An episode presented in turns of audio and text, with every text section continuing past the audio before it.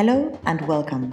I'm Anna, and this is a new episode of Proyecto Co, a channel that explores ideas, methods, and mental models that will help you expand your knowledge around social innovation, develop your potential, and master the best of what experts and entrepreneurs have already learned. What is your relationship with technology? How is your relationship with WhatsApp, email, or social networks affecting you? These are questions that we rarely ask ourselves, but they are key because technology, just like our relationship with other people, with money, or with food, affects us more than we could imagine. Today I have the pleasure of talking with Mar Cabra, Pulitzer Prize winning investigative journalist and creator of digital wellness solutions. In today's episode, we address these questions and much more. Mari, it is an amazing pleasure to have you on board with Proyecto Co. I'm very excited to get to know the depths of digital health. Welcome. Thank you. Thanks for the invitation. One of the things that I've been thinking about is the polarization that we're living in right now in this world, no? And it seems that uh, technology is playing a big role in this arena in the sense that um, the algorithms are uh, bringing us to connect more and more with the people who share our values and disconnects us from the groups and, and people that do not may share our values no and vision about the world and realities.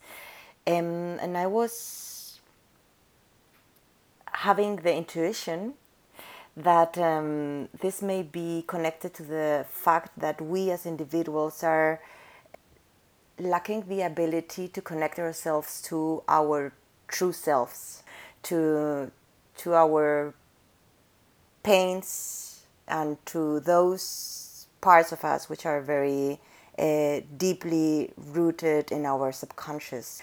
Uh, so there, there I see this connection between self-awareness, polarization, and technology algorithms, which may seem very chaotic. And I was thinking, what do you believe is the role of technology right now to trigger polarization on the one hand?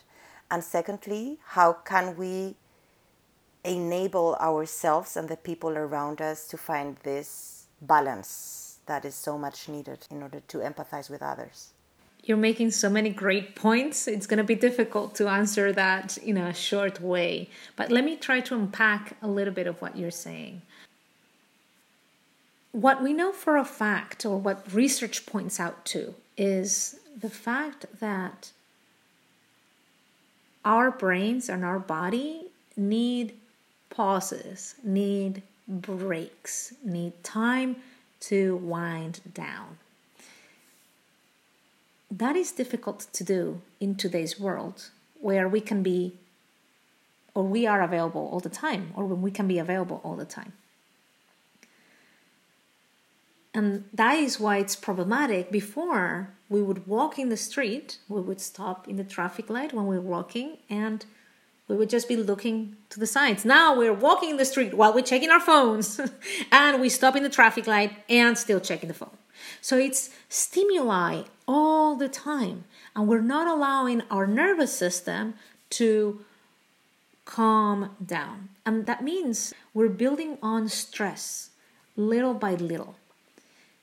And research is clear about this. Too much stress for too long ends up causing health issues, either physical health or mental health issues. That is why we need to connect to technology in a healthier way and especially in a more conscious way, where we decide when we want to connect and when we need to maybe disconnect to recharge or use technology to recharge. But if we don't carve out time to recharge, we're going to end up having problems. Mm-hmm.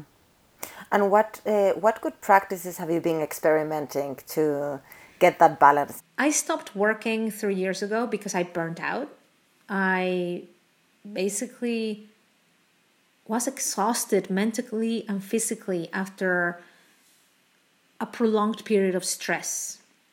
I was working in a big investigation that ended up winning the Pulitzer Prize and was working with 400 colleagues from around the world. And I was hyper connected all day. checking my phone all the time, from bed at any time, from when I was having a break, etc. Right? So uh, that ended up taking a toll on my health, and I had to quit my job to recover. When I stopped working, I saw that still I was checking on my phone or my email all the time, despite not not not being working. And that's when I started realizing that I needed to change my habits and I needed to change how I related to technology, my relationship with technology.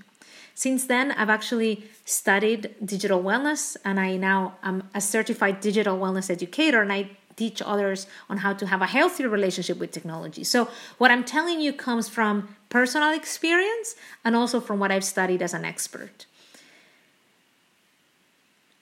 The reality of the workforce today is, especially in the pandemic times, is that the boundaries between work and life have been blurred. And that means that we can be working all the time if we want. We are available all the time by WhatsApp, through WhatsApp, through email. In the physical world, we establish boundaries. We put doors in our houses, we put windows, we put alarms in our apartments. In the physical world, we don't tend to have the equivalent. We normally live with our email open all the time, with WhatsApp open, we check it all the time. And that is the equivalent to not living with any doors and letting your noisy neighbor come in and ask you, or the the person that is selling something come in and distract you. We need to start putting boundaries to the digital world. So the best recommendation I can give is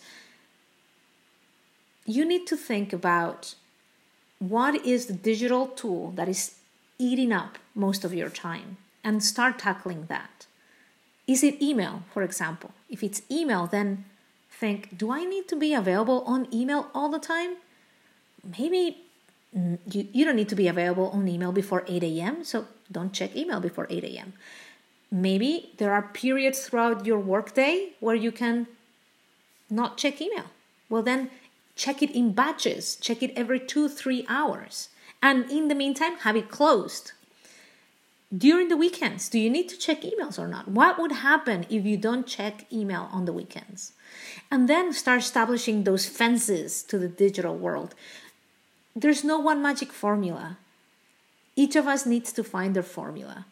But we need to start having this question and this conversation with ourselves to decide how we want our time to be and intentionally move towards what we decided.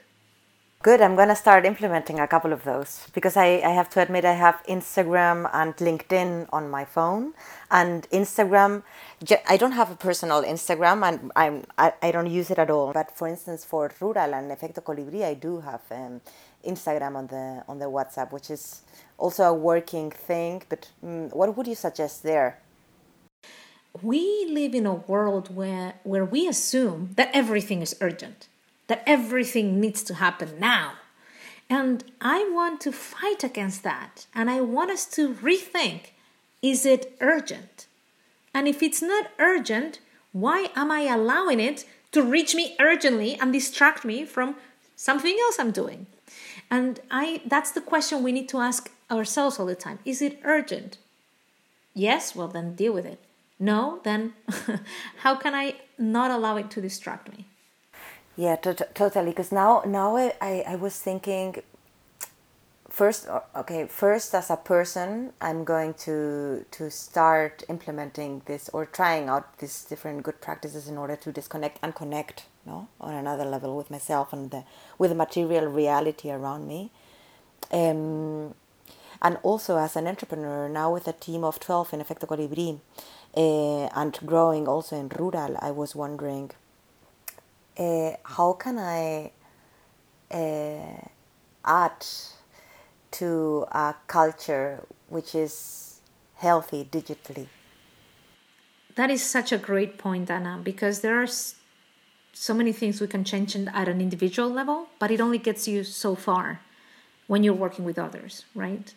I think that at organizational level, we also need to be having these conversations about digital boundaries, about what are the channels we use to communicate with each other. How do we differentiate what's urgent from what's not? Also, how do we allow our team members to have recharging time and disconnect from work? In Spanish legislation, actually, we have the right to disconnect digitally, it's called. So we do have it in, in the law. Mm-hmm. the problem is we don't know how to do it. And I think the best way to start is by having the conversation with the team to see different people interpret things differently and want different things. So the, to see what do your does your team feel? What do they need?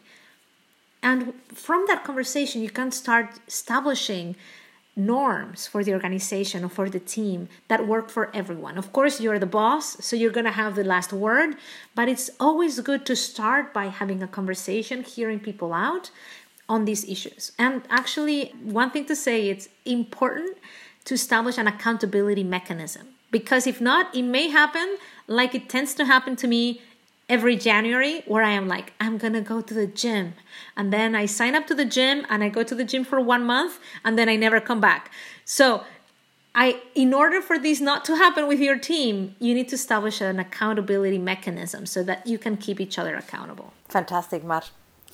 And coming to coming to an end, uh, I would like to ask you for three recommendations that you could give us to, to our audience who are social entrepreneurs and people working in organizations to help uh, social impacts be the norm, positive social impact be the norm, to relate with self-respect and respect of their colleagues in this technological digital health domain.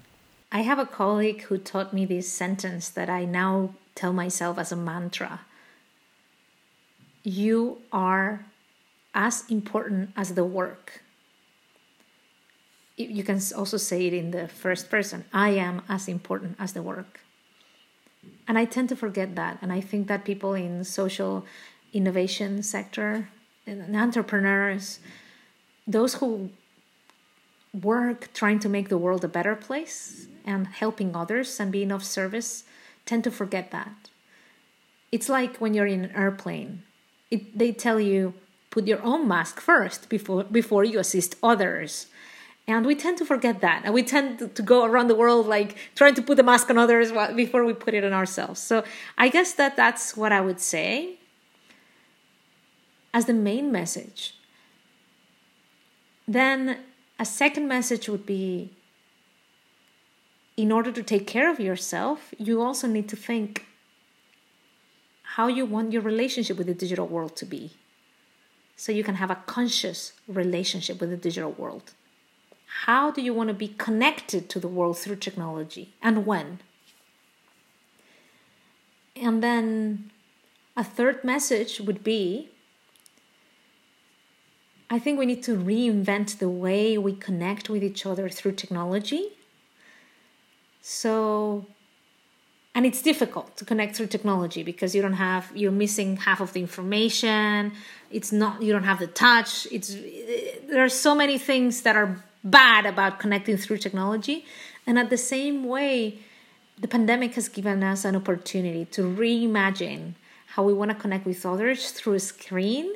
So this is more of like a a wish that i'm sending to the community is how do we create a world where we can have meaningful connections through technology in a healthy way. Thank you so much for sharing, Mar. It was a great pleasure. Great pleasure for me too. Thank you, Anna. Thank you for listening to this episode. We hope you enjoyed it as much as we did. You can find all the references of the episode on our website www.efectocolibri.com slash proyectoco. If you liked it, Please rate us with 5 stars, leave us a comment, and share it with your network. This will help us spread the word and make social innovation become the norm. So, in advance, thank you. If you have questions, feedback, or you want to introduce us to a guest for the podcast, you can write directly to us at ana at efectocolibri.com. See you next time.